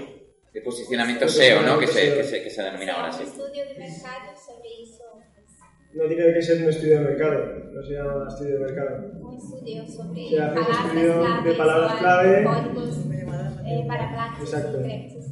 Y lo de desarrollo y diseño, pues nosotros en, en nuestro caso sí que lo hacemos todo in-house. Lo hacemos todos nosotros. não, não passáis por IA, e-mails, No, esses construtores No, de lo hemos hecho, ¿eh? lo hemos probado y fue nefasto. El subcontratar, nosotros, el, el contratar fuera en programación, mm, por nuestra manera de hacer las cosas, no nos ha funcionado prácticamente nunca bien. Y lo hacemos. Ahora, actualmente somos nueve personas en el estudio y es un poco por, el, el mimo y el cuidado en los proyectos y el tiempo que le dedicas es hacerlo todo, en casa. A no ser que sea algo muy, muy, muy especializado como temas a lo mejor de OGL o algo así muy concreto que sí que lo, lo, lo subcontratamos. Bueno, a lo primero que, que decías es que yo creo que es un tema que nos sale bastante, es como decía, lo que se suele llamar SEO, el, el posicionamiento orgánico, es muy complejo, no hay una fórmula. Si te interesa, yo lo que te invito es a que profundices en ello, que estudies, porque vamos, no- creo que ni en toda una tarde se podría hacer una, una explicación, aparte de que es algo que, que cambia a tal velocidad que ya se ha hablado 20.000 veces de la muerte del SEO, o sea que Sí, sí, no, voy a, no voy a meterme yo más en eso. Y bueno, yo creo que por lo que decía antes, por la tipología de- del mercado valenciano, creo que todos hemos evolucionado a hacer prácticamente todo dentro del estudio, ¿no? todo el camino de- desde el diseño hasta la implementación. Aunque podamos colaborar entre nosotros, pero generalmente no existe esa especialización que hay en otros mercados de hacer solo una parte de la producción. Aquí, en esta ciudad, creo que todos intentamos hacer de principio a fin. ¿Más preguntas? Lo que pasa es que es, es verdad, por ejemplo, que, que nosotros cuando tenemos encargos de web, la web la solemos, la programación la solemos externalizar y alguna vez incluso el diseño. Pues por ejemplo, muchas veces pongo de ejemplo a Nectar. Yo como diseñador gráfico más, vamos a entender como diseñador gráfico de soportes normales, no sé pensar en web como piensa la gente, como ellos, que desarrollan, que desarrollan web. Porque es como otra dimensión. Hay otra dimensión que yo no domino y, y fichas mucho, por ejemplo, cuando ves páginas web de diseñadores gráficos y son páginas web que van de derecha a izquierda, es como un libro. Un libro, derecha a izquierda, menú, que sigue derecha a izquierda. Y luego hay una tercera dimensión, que es la que ves en webs de gente que se dedica a ello. Entonces, cuando quieres una web buena para un cliente que te lo está pidiendo, tienes que irte algo así. Ni plantillas de WordPress, ni, ni leches. De hecho, nosotros, normalmente las, las experiencias de trabajar con, por ejemplo, otro estudio de diseño y nosotros implementar, que eso se hablaba a veces, tienden a ser traumáticas. No, no, por nosotras no. Por ejemplo, con vosotros fue de maravilla.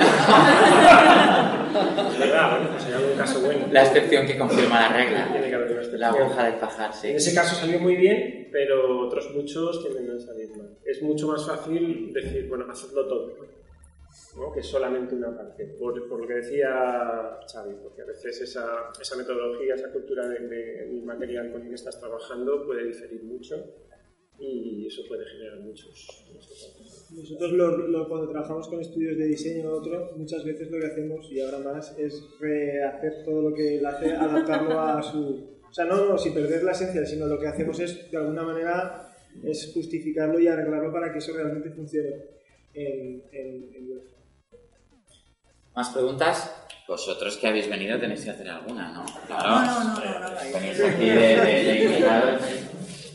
¿Alguna que llevéis ahí en la cabeza desde hace rato? Ya con... con... Eh, yo quería preguntar una cosa que me parecía antes interesante, cuando estáis hablando sobre hablar del diseño, escribir sobre el diseño, eh, la producción. Eh, sí, quería preguntaros si hoy en día el diseñador valenciano, hacer que el diseño se perciba por la sociedad, tiene la labor de tener que crear más case studies, más estudios, hablar más, escribir de una forma no lucrativa sobre el diseño, lucrativa, pero lucrativa, me refiero, de una forma abierta, hablando sobre los propios trabajos que realiza y cómo los ha resuelto.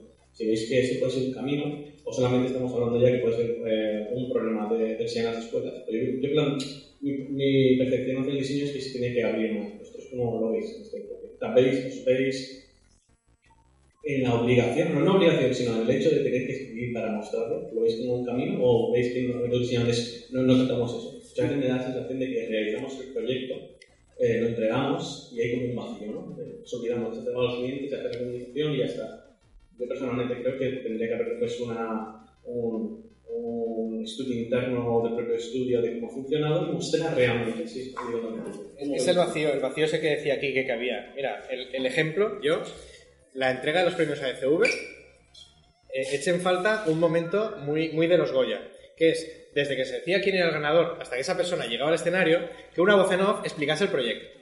Este estudio recibió este encargo y lo supieron solucionar haciendo tal y cual, y lo ves en pantalla.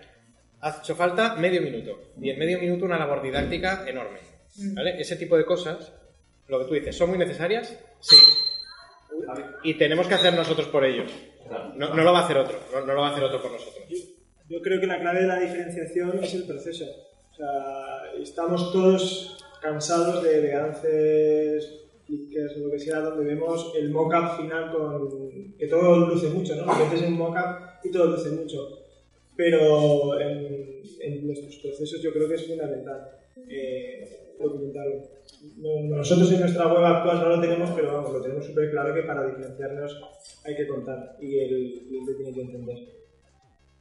Quería decir que no solo es nuestra responsabilidad, que desde luego tenemos que hablar más eh, de los procesos y menos enseñar la foto final, sino que es una cosa colectiva también. Es decir, pues las asociaciones de diseñadores, como dice, al hacer los premios, eh, la gente que escribe sobre diseño, los libros que se publican, eh, hay una buena parte de historia del diseño editada que consiste en fotos de trabajo final y además siempre focalizado a determinado tipo de diseño, a determinado tipo de autores, etc.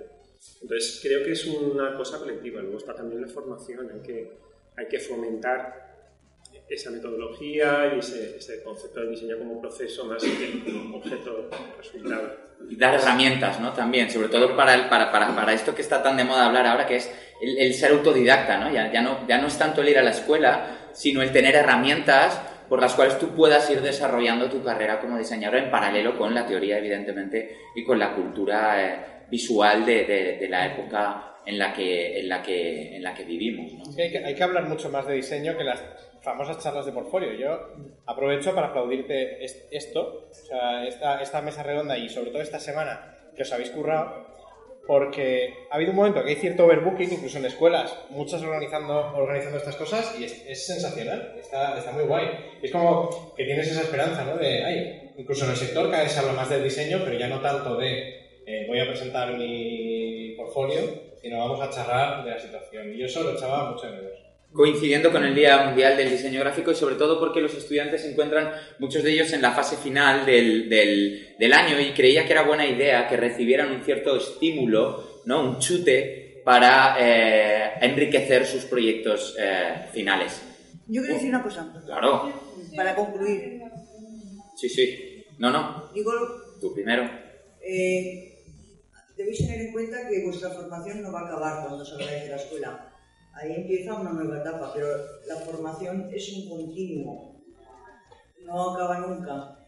Y no se puede ser un buen diseñador si no se tiene un nutrido banco de datos. No se puede ser bueno porque somos codificadores de, de los mensajes y hemos de saber codificarlos e interpretarlos. Y para ello, sin cultura, sin eh, formarse intelectualmente, eso, no, puede- eso no, no creo que sea muy posible. No creo que haya buenos diseñadores que no tengan una formación intelectual muy, muy De hecho, no lo sé. Ya te lo digo yo. ¿Pregunta? Eh, buenos días. Eh, mis dos preguntas son, ¿qué os parecen los carteles de Iván Ramón para las fallas? ¿Es necesario cuatro carteles como hicieron, como hizo él, o es uno bastante para captar el mensaje? Y la otra pregunta es, ¿cuántos diseños hacéis en la primera toma de contacto? ¿Dos diseños de propuesta o tres? ¿O más? Te contesto. Ayer por la noche me, me hicieron la misma pregunta lo de Iván Ramón. Por eso decía antes lo de que, que se, habla, se habla también de diseño fuera de los diseñadores, pero no está la sensibilización muy al nivel. Me es más fácil empezar por la segunda. En nuestro estudio no presentamos propuestas. O sea, cuando ya hay, hay un encargo, se ha trabajado en eso, no se presentan propuestas. Se presenta la solución, solo una. Porque al final tienes que trabajar en una, en una solución única hay cosas que las dejas en el camino, pero si trabajas varias, las desvirtúas. Y lo peor que puede pasar es que presentas tres y te dicen, vale, pues el color de esta, la forma de esta y la tipografía de esta. Y eso ha ocurrido durante mucho tiempo. Nosotros además lo explicamos. Fue Paul Rand el que hizo lo de Next. Sí. Este tío le dijo, I will solve your problem, solucionaré tu problema, tú me pagarás. Esta es la metodología. Y es eso, es tú presentas tu solución, pero nosotros lo explicamos en la primera reunión. Ya, eh, si estás acostumbrado a, a ver propuestas, y además lo explicas y nunca nadie nos ha dicho, no, no, quiero propuestas, cuando entiendes a la primera. Si pagas a alguien es para que curre en solucionarte tu problema, no en traerte ahí varias soluciones. Y lo de Iván Ramón, a mí me... Déjame que acabe con Ah, una de mis... No, no, lo que estás diciendo es una de mi propia cosecha. Jamás presentéis una propuesta que no os guste a vosotros. Porque si la elige el cliente y tenéis la mala suerte, vais a pasar un mes y medio trabajando en algo que no os gusta. Así que nunca enseñéis una propuesta que a vosotros nos guste. Presentéis dos o tres o solo una. Pero eh, continúa, perdón. A, a mí lo de Iván Ramón me, me pareció una solución muy buena. Y, y si no, no contestaría. Es decir, y lo de que surja una serie, pues si didácticamente vas a cumplir mejor esa función, es, es perfecto. Gráficamente, ¿no? Sí. Porque un... Y el problema de ese cartel es que no era tanto... me pareció genial. No, si, si no lo entendía el fallo... Estiramiento del diseño, ¿verdad, Marisa? Era un estiramiento del diseño, ¿verdad? Sí, una declinación. Ah, pregunto. Era, era un cartel que tenía que cumplir, sobre todo, lo primero que había en ese brief, y fue explicado muchas veces, era lo de las fallas UNESCO y llegar fuera. Si el fallero ya lo tienes ganado, si el fallero ya está aquí. Entonces era un cartel con un lenguaje que buscaba potenciar las fallas fuera de Valencia. Además, le tendría que haber gustado al fallero, pero ahí entraron también lo que hablábamos antes de que políticamente se podía coger hasta el punto absurdo de decir que eran naranjas porque el partido político del ayuntamiento corporativamente era naranja. Ay, Dios mío. Yo lo, lo de las propuestas dependiendo del proyecto, porque sí que estamos hablando también de democratizar o que, entendi- eh, o que entiendan nuestros procesos, nosotros sí que llegamos a enseñar más de una, no solo le enseñamos una, porque le hacemos partícipe de eso. Lo que sí que a veces utilizamos, el- nosotros lo denominamos el brazo peludo, ¿vale? Eh, Hacemos de alguna manera un, algo que sabemos que el cliente, es en casos puntuales, ¿vale? Hacemos que el cliente detecte fácilmente algo que él, él puede cambiar o sabe que está mal para hacerle un poco partícipe. ¿no? Es un juego que empleamos nosotros, una estrategia para que el cliente entienda, entienda o participe del proceso y con eso ya no nos quite otras cosas que nosotros pensamos que son fundamentales. Es curioso que lo digas, yo que me dedico al mundo de la filmación, nosotros le llamamos el plano sobaco. Metes un plano de un sobaco y sabes que el cliente no lo va a querer. Y entonces no se fijará en ninguna de las otras cosas para dejar su, como decimos, su miadita en, en el proyecto y dirá, oye, ese plano eh, que has dejado ahí, ah, ¿no te gusta? No, lo cambiamos, no hay ningún problema. Y entonces él ya ha aportado su granito de arena. El plano sobaco, no se te olvide. El brazo peludo. Compro el tuyo. Sí, me gusta más el peludo. Nosotros normalmente intentamos explicar al cliente todo el proceso que se ha seguido y cómo se ha llegado a una solución. Si no, es muy difícil decir, he hecho todo esto y me han salido dos. Excepcionalmente ha- pasado alguna vez y dices, pues mira, han salido estas dos cosas, pero normalmente es una. Y cuando a veces pasa, el cliente te dice, muy bien, entiendo todo, pero... Y de repente te hace un comentario que mm, invalida la solución, porque a veces cometes errores. Entonces intento eh, volver hacia atrás en todo ese camino y ver en qué punto del briefing se había cometido un error. Entonces, vale, pues quizá entendimos mal esto, vuelves para atrás, bifurcas el camino y llegas a otra solución diferente, pero rara vez varias soluciones en paralelo. Es por nuestra forma de trabajar. Y otra cosa que nosotros copiamos de Menta, en una conversación de estas que hablamos y tal, es una cosa que, es- que me parecía súper interesante, que nosotros lo hacíamos internamente, pero no se lo mostrábamos, era el tema de hacer el mapa este. Lo- no, el, el ubicar, el ubicar el mapa de, de- de convivencia de su marca con, con las demás, con competencia y todo esto. Y fue a raíz de una conversación, no, porque cómo planteábamos nosotros y ellos los- el proceso, no sé cómo realmente salió, pero yo enseguida dije, ostras, esto es, esto es fantástico. Entonces, hay muchas veces no enseñas boceto, no enseñas resultado final, pero sí que enseñas camino diciendo, oye, mira, he hecho este análisis, mira cómo está tu competencia, fíjate que todos, vamos a simplificarlos, todos van en verde, diferenciarse a lo mejor es ir en rojo, o por simplificarlo sería un, un, ¿no? generar ese mapa, ¿no? Hablaba de lo de hacer didáctica en las presentaciones. Y es que en las presentaciones a los clientes, hostia, tenemos. Yo estoy muy orgulloso de, de casi todas las presentaciones que hemos hecho. Más allá del, del- del logo, la identidad, el catálogo, o sea, la presentación esa en la que vas asentando cosas. Y cuando la presentas y estás orgulloso y vas pasando y ves en las caras cómo se están quedando. Sí, sí, sí, tal. Claro, cuando lo tienes todo asentado y los cimientos hechos, es que luego cuando enseñas la casa, coño, claro, si has visto cómo tenía que ir creciendo, no ha sido una cosa y te presenta de repente algo que no tiene nada que ver con lo que esperabas.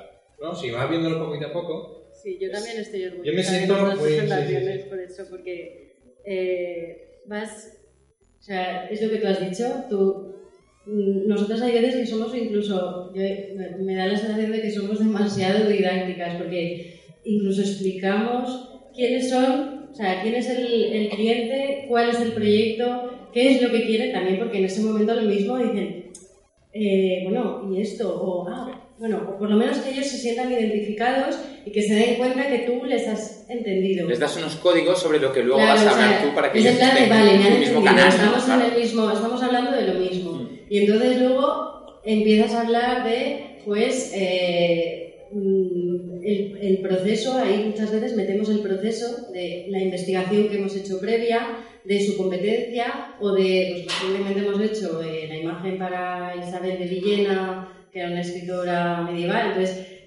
eh, pues hemos investigado sobre su vida, hemos investigado sobre dónde vivió, hemos investigado sobre su, su escrito del Vita Christi, o sea, todas esas cosas, y entonces al final llegas a la imagen y es como una obviedad, pero bueno, es que llegar ahí es un proceso, entonces, claro, el cliente se queda como, vale, no puede ser de otra manera, claro que lo sí. que aprendes, aprendes un montón Guau. con, con proyectos, sobre todo los culturales, ¿no? Sí. Nosotros, muchos años, durante muchos años ansiábamos hacer proyectos culturales, catálogos, exposiciones, y al final que hemos tenido algunos es como, ostras, qué, qué placentero. Voy a hacerlo gratis, no, es broma. y, y aprendes mucho y te das cuenta de eso, de cómo el diseño es cultura, joder, y es que lo tienes, lo tienes ahí blanco y en botella. Además, es una de las cosas más bonitas del diseño es poderte meter en muchos mundos diferentes, en cada cliente, ¿no? Poder aprender cosas de aspectos del mundo que no sospechabas que te ibas a encontrar con ellos. Sí. ¿Alguien tiene alguna pregunta, Javi?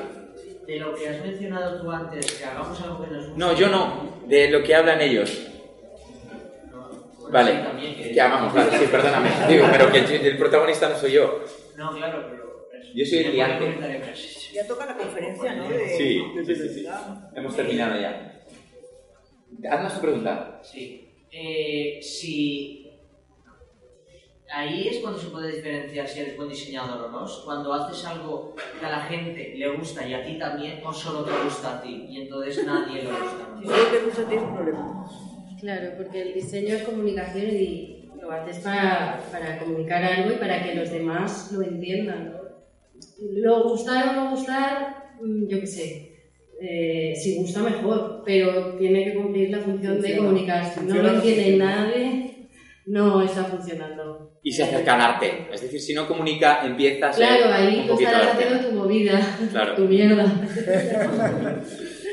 Bueno, chicos, demos un fuerte aplauso a... Y hasta aquí la mesa. Espero que os haya gustado. Ahí tratan temas interesantes, lo del, sobre todo el concepto este de, de, arte y diseño, de si tiene que estar en la calle o no. Todo a mí la parte de Marisa me encanta cómo defiende la gráfica callejera de las ciudades y cómo es parte importante de la comunicación de una ciudad. Y nada chicos, muchas gracias a Barreira por hacer estas jornadas tan completas, tan llenos de contenido de calidad.